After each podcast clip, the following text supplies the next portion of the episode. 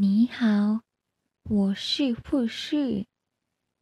こんばんは、いつきちです。私は今、絶賛中国語を勉強中です。まだまだ、たどたどしくてしょうがないです。今日、初めて自己紹介の仕方を習って、数字も、自己紹介とか数字とかが言えるよっていうレベルなんですけど、まあ、週2回30分ずつぐらいで知り合いの方にオンラインでやってもらってるんですけど今始めて、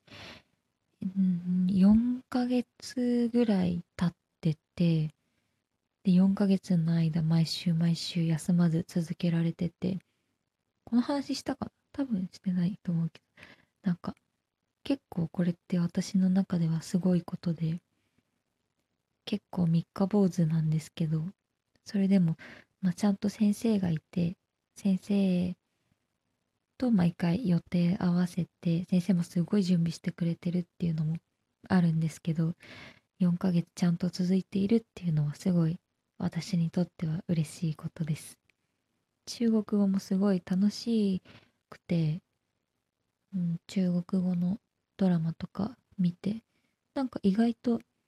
形容詞とか数字とか聞き取れるとこもあってうん楽しく勉強できてます。嬉しい。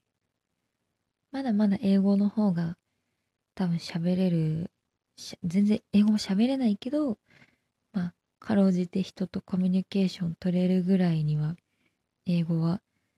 まあ喋れる。普通に学校でやってきた何年も何年も学校でやってきたので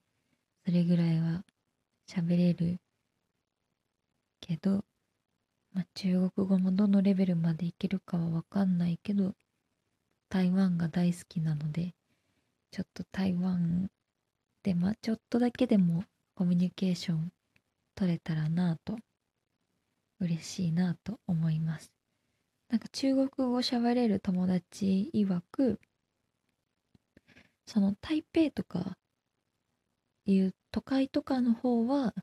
もう全然まあ、日本語を、うん、私が行った時もそうでしたけど日本語の看板とかお店の人が日本語喋れたりとかありましたけど台南南の方のとか田舎の方とかはもうほんとそういう日本語とか英語とかあんまり話せない人ばっかりみたいなのでちょっとだけでも中国語が喋れたら現地の人とも仲良くなれるしなんだろう現地の人しか知らないようなご飯とか景色とか私も体験できるんじゃないかなと今話しながら思ってワクワクしてきました。確かにねそこ目指して頑張りたいな。